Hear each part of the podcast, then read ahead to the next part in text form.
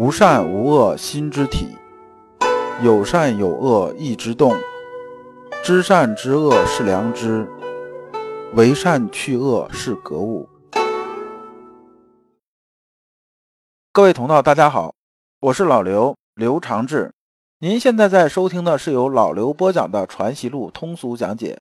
老刘说心学，带您领悟心学入世的智慧。各位同道，大家好。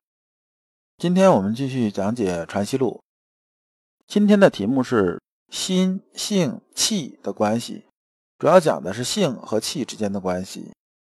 对应的《传习录》章节是一四九，这部分内容啊，它属于形而上的内容，相对来讲呢，非常抽象，也非常晦涩。所以呢，这节啊，老刘想了半天，也真不知道留什么问题让大家引入，所以就没有留。那么呢，我们看原文，来书云：“有引程子人生而静，以上不容说，才说性便已不是性。”这封书信，那么程子讲这个意思是什么意思呢？老刘这边呢也借鉴了很多材料，包括以前的，就是清朝的时候啊，就是好多人解析阳明先生啊讲《传习录》里面东西，发现呢各家之言讲的都不一样。那老刘的理解是什么样理解呢？老刘理解这句话呢，人生而静啊，是说人呢在生和未生啊阶段呢，就是这个节点呢前后是不一样的。那么在没生之前呢，我们就是在娘胎里边的时候啊，我们这时候人是没有私欲的，没有受外边这些气息影响啊，那么这是没有私欲的。但是，一生出来之后呢，那么马上就开始有沾染了，这个呢就不一样了。没生出来之前呢，这个性啊，就是纯粹的这种天性，它是一丝啊杂的东西都不掺的。然后这个性呢，是先天混沌的状态这种性，所以呢，生之前的这个性啊和后天这个东西啊，它是不一样。所以程子才说呢，以上的不容说，就是混沌状态的性啊是不能说的，因为你一说啊，这个性啊，它就已经不是性了。这有点像讲什么？讲道可道，非常道，讲这个意思似的。但这个呢，又不是很一样。讲到这里啊，还是之前老刘说那个，就是文字和语言呢，它对信息承载能力是非常有限的。你只要一说出来啊，这个东西啊，就没有办法把它说全。就像什么呢？就像啊，我们这块布啊，只有一平米，但是我们这个坑啊，得有两平米那么大。无论你怎么扯，怎么去盖呀，只要把这布往这一放，那么呢？我们是没有办法把这坑全盖得住的，就这么个意思。接着咱们看下文啊，何故不容说？何故不是性？周道通啊问呐，他为什么是这样子？然后这句话呢，以前呢有人啊问过朱熹啊，朱熹说的什么意思呢？朱熹说啊，不容说者，未有性之言，不是性者，不能啊无气之之杂矣。讲的大概是老刘那个意思。但他们说这个东西啊，因为它涉及到形而上这东西，我理解这个部分呢，也是理解了很长时间。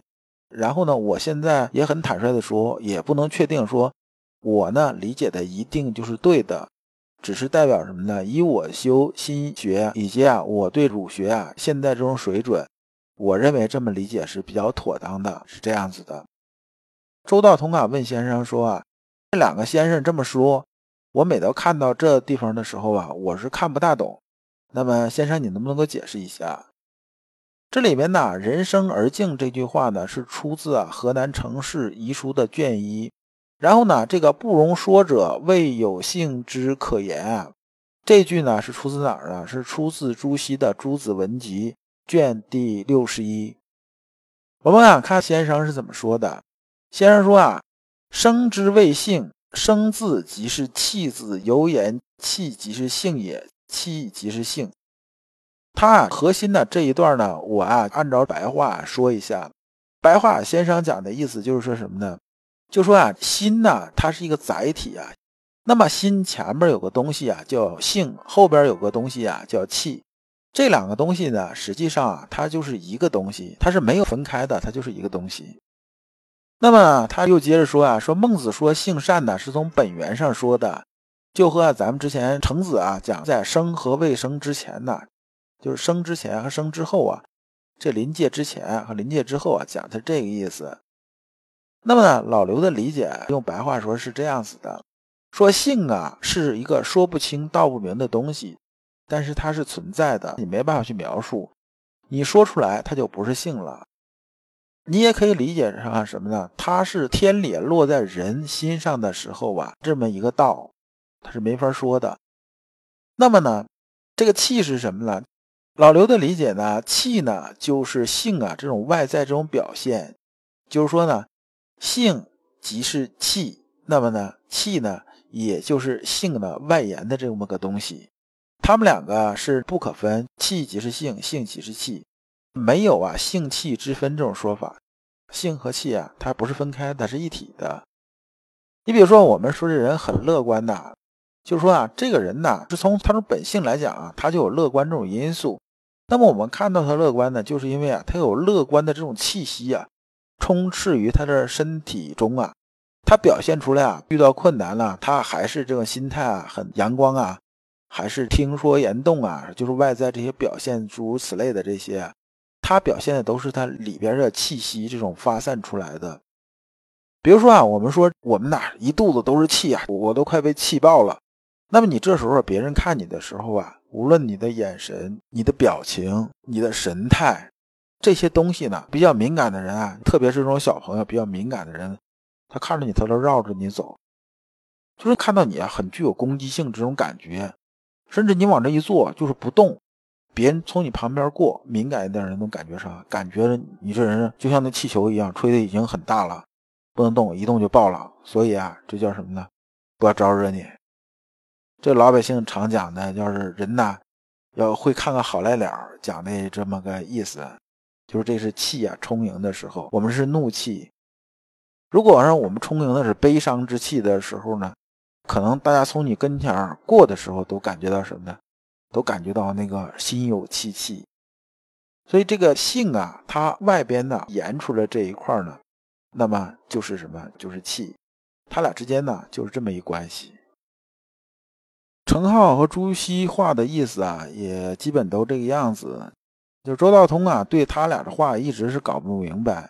那么先生讲的意思是吧？生之谓性，其中的生啊，就是气字的意思。就这个生啊，就跟气啊，它是个同义。那么先解释一下生之谓性这句，这里边呢，生啊，指的是人的出生成长。所以啊，程颢啊提出啊，生之谓性，是因为啊，天地自然而然产生万物。这个功用啊，赋予啊人的身上，就是天地它能产万物，是不是？那人是不是万物之一啊？肯定是吧。那么这功用啊，放在人身上来讲的话呢，才有人这种产生。那么天地生的功用啊，它其实错失于人，也就是换个称作性的东西。呃，老刘这段说的是什么意思呢？是说呢，天地啊自然产生万物，它生出这人呢，它就让人有人性，对不对？那生出一只狗呢？它是不是让狗就得有狗性啊？它总不能啊生出一只狗变的是那个身上那个放的是猫性啊？出来就要吃鱼，然后说着说着就要上树啊？这不天地之间就是全紊乱了，全乱了套了吗？所以啊，它给人的人性啊，就是说符合人呐这种人性，就是这么个意思。那么这气里边的定义啊，是指人的生理基础上所焕发出来啊这个东西，就是充盈到我们体内。你可以说啊，它是一个生命力，这是可以。那么天地具有的生的功用啊，也就是说啊，这种气息流动这种表现，也就是把这属性发出来，就是一个人呐，他身体里面充满什么？充满是人性的气呀，就是他在做事情怎么着的话，他是像个人一样啊。那么同理呢，那我们看着狗，它肯定做事像狗一样嘛，因为它里边是狗的这种气吧。其实从生理解剖这个角度来讲的话呢。你看，我们哺乳动物来讲的话，人也好，就是狗也好，是不是？它基本上大的这种，它有颅骨，我们有颅骨；它那个有肋骨，也有我们也有肋骨。解剖这个程度来讲，基本差不多。然后行为举止是这个那个的一些东西呢，有没有区别呢？它肯定区别大了。那人很显然，他不能做事跟狗一样，对不对？他也不能像狼一样，说这个怎么样怎么样？因为上天赋予他不是那个性。咱们现在科学解释说脑容量不同，然后进化方向不同。那么其实啊，就是上天赋予啊，这种生命力也好，还是这个气也好啊，赋予到这躯体里边东西不一样。那么从这个属性出发呢，先生就将生啊说成是气。既然前面说生就是性，而生就是气，那自然而然呢，气就是性了。这一段呢，它确实是很抽象，很不容易懂。如果您是初学者的话呢，我建议您呢，就大概听一下，就心里头大概有这么个数，过去就行了，就不要深究，因为这部分是形而上的东西。你心体啊，如果没有修炼到一定的程度的时候，真的是很难理解。因为周道通这人呢，本身呢儒学水平啊就已经比较高，然后呢他自己啊又是进士出身，你想像这么个人，他反复这几句他都想来想去想不明白，非要问一下阳明先生才知道。而我们现在人呢，从小又不学传统文化这东西，又没有私塾这种教育。然后仅仅凭这种业余这种啊学习一些东西，然后一下接触到这个高度这个东西的话，不容易理解也是非常正常的事儿。那么答周道通书啊这一部分啊基本就讲完了。我们下边呢再讲的时候就是答陆元静书。陆元静啊就是唱片里边那个陆程，他是一个人，陆程字元静。各位同道，如果您对本集的内容有什么困惑，可以在评论区给老刘留言，老刘会抽时间给大家解答。这一讲啊，我们就讲完了。下一讲啊，我们讲望心于赵心。感谢诸君。